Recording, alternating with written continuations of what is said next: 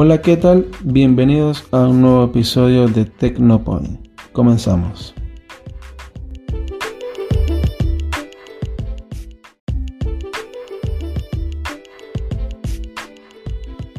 Bueno, el día de hoy hablaremos del evento que realizó Samsung. Se trata de el Samsung Galaxy Unpacked 2021, donde dio a conocer el dispositivo Galaxy más potente hasta ahora. Se trata de nada más y nada menos que las nuevas laptops de la línea Galaxy Book. En esta ocasión la empresa dio a conocer la Galaxy Book, la Galaxy Book Odyssey, Galaxy Book Pro y el Galaxy Book Pro 360. Samsung apuesta esta vez a los procesadores Intel de la onceava generación y los gráficos dependerán según la versión de los procesadores. Las nuevas laptops vendrán con dos puertos USB tipo C, dos puertos USB 3.2, una conexión HDMI y una ranura para microSD. Empezando por el más sencillo de todo, que es el Galaxy Book, Contará con una pantalla LCD de 15,6 pulgadas y resolución Full HD. Una memoria RAM de 4, 8 y 16 DDR4. Almacenamiento hasta 512 GB SSD. Conectividad LTE y un grosor de 15,4 milímetros. Los precios hasta ahora solamente se conoce el precio base que será de unos 549 dólares. Pasamos ahora a los Galaxy Book Pro y Galaxy Book Pro 360, que dentro de las características similares encontramos que comparten las mismas dimensiones de pantallas, ya que están en versiones de 13,3 y 15,6 pulgadas, con tecnología AMOLED para ambas versiones y una resolución Full HD. La memoria RAM parte de los 8 GB de RAM hasta los 32 DDR4, el almacenamiento hasta 1 TB y para la conectividad encontramos la primera diferencia. En el caso de la Galaxy Book Pro de 13,3 pulgadas, contamos con la conectividad LTE, mientras que para la versión de 13,3 pulgadas de la Galaxy Book Pro 360 con la conexión 5G. Los precios bases parten de los 999 dólares. Acá la diferencia más notable también que encontraremos es que la Galaxy Book Pro 360 cuenta con una pantalla que se puede plegar y utilizar de forma más cómoda, ya que su pantalla es táctil y es compatible con el S Pen. Este producto también estará incluido en la caja de la laptop las cuales también tienen una carga de 65 watts mediante cable USB tipo C. Incorporan un micrófono que utiliza cancelación inteligente de ruido que promete eliminar el ruido ambiental. También Samsung dio mucha importancia al touchpad, que por su parte es un 33% más largo que en los modelos anteriores. Y también incluye el lector de huella en el teclado con un sistema de retroiluminación adaptativo. Estas nuevas laptops estarán disponibles a partir del 14 de mayo. La verdad que fue un evento muy esperado por la empresa ya que se le dio bastante cobertura de publicidad. Eh, muchas personas estaban pendientes de este evento, pero desde mi punto de vista estuvo un poco flojo. La verdad que esperábamos un nuevo teléfono o al menos para la cantidad de publicidad que se realizó, esperábamos que los productos dieran mayores impresiones. Aunque claro, también Samsung, digamos que está lanzando un nuevo producto en respuesta a lo que fueron las nuevas MacBook de, de Apple. Así que solamente falta esperar que los productos estén disponibles y ver qué opina el público y cómo lo toma. Aún así, las características que poseen las nuevas laptops eh, dan a conocer que Samsung la verdad quiere apostar bastante a este nuevo, dispositivos y también garantizar lo que es el ecosistema, ya que también está colaborando bastante con Microsoft y en la presentación eh, dieron bastantes ejemplos de lo que se puede conectar el teléfono con la computadora a través de la aplicación de tu teléfono que está incluida ya en Windows 10 y permite responder mensajes a través de la computadora, eh, responder llamadas, pasar archivos, eh, incluso ver todas las, notificaciones, hasta responder el mismo WhatsApp ya se puede realizar desde la computadora con esta aplicación que ya viene instalada por lo menos en el caso Windows 10. Habrá que esperar y también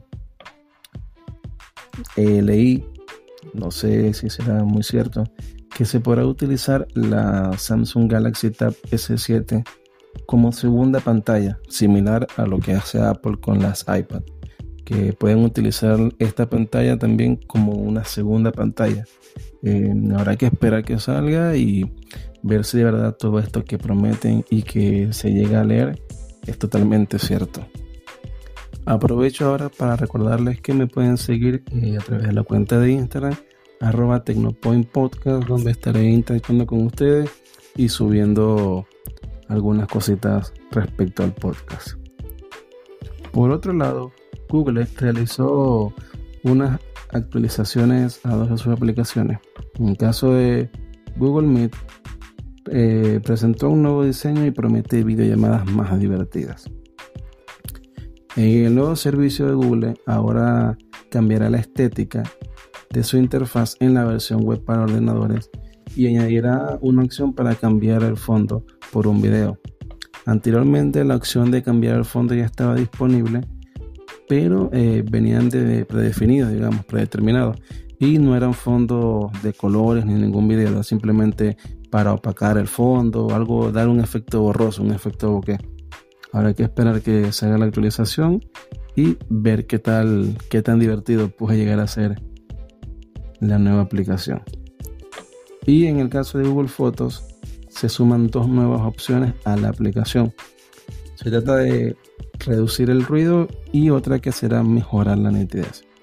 Con la nueva herramienta de reducir el ruido, eh, se podrá suavizar la imagen y quitar los granitos que suelen aparecer en esas tomas con poca luz. Quitar un poco lo que se conoce en la fotografía como el ruido esos pequeños granitos, esos pequeños puntitos, con esta herramienta se podrá lograr eh, quitar algunos. Y con la opción de mejorar nitidez, se podrá añadir un poco de definición a las fotos que hayan salido borrosas. Estas nuevas herramientas tampoco es que van a ser un milagro, pero eh, sí podrá salvar algunas de ellas. Van a ser de bastante ayuda, eh, sobre todo en esas fotos que están mal tomadas, que están en nuestra galería, y les daremos una segunda oportunidad Adicional a esto, también la aplicación ya nos permite realizar varios retoques de forma gratuita. Así que estaría bueno que la descarguen y empiecen a utilizarlo un poco, ya que permite también cambiar la saturación, eh, la calidez, el frío, eh, recortar las aplicaciones, mejorar el brillo. Así que Google también estaba inyectando bastante desarrollo a esta aplicación. Ahora nos vamos a otra presentación. Pero aquí si nos vamos un poquito lejos, ya que en el mercado chino eh, la empresa Redmi dio a conocer y ha presentado el Redmi K40 Game Edition. Se trata de un dispositivo orientado al mercado gaming, con una pantalla OLED flexible de 6,67 pulgadas con resolución Full HD una tasa de refresco bastante alta de hasta 120 Hz y una respuesta táctil de 480 Hz. La verdad que es muy muy rápido, creo que la más rápida del mercado hasta ahora. Y con Corning Gorilla Glass 5 para la protección de esta. Dentro incorpora el procesador MediaTek Dimensity 1200 y la GPU Mali G77 con memoria RAM de 6, 8 y 12 GB DDR4. En el caso del almacenamiento nos encontramos con 128 y 256 GB UFS 3.1. En el apartado fotográfico eh, contamos con una cámara frontal de 16 megapíxeles y tres lentes en la, parte trasera, lente principal de 64 megapíxeles un gran ultra gran angular de 8 megapíxeles y un lente macro de 2 megapíxeles. En el apartado de la batería, la verdad que está bastante generosa, con unos 5000 mAh y una carga rápida, bastante rápida, de 67 vatios.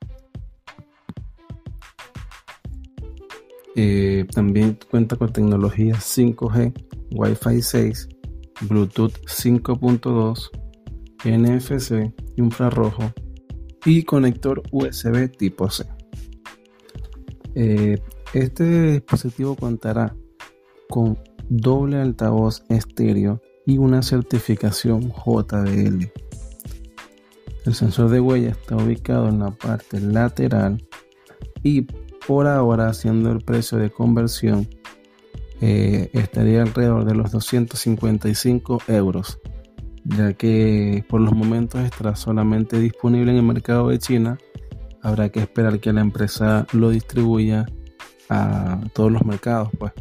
Pero también se espera que lo haga bajo el nombre de la marca de Poco como ya pasó con los pocos X3 y los pocos F3 así que veremos con qué sale la empresa con este nuevo dispositivo gaming, que la verdad que tiene un precio bastante competitivo. Esto ha sido todo el episodio, nos vemos en el próximo. Eh, recuerden seguirme en mi cuenta de Instagram, arroba Tecnopoint Podcast, y dejar el comentario o qué les pareció este episodio.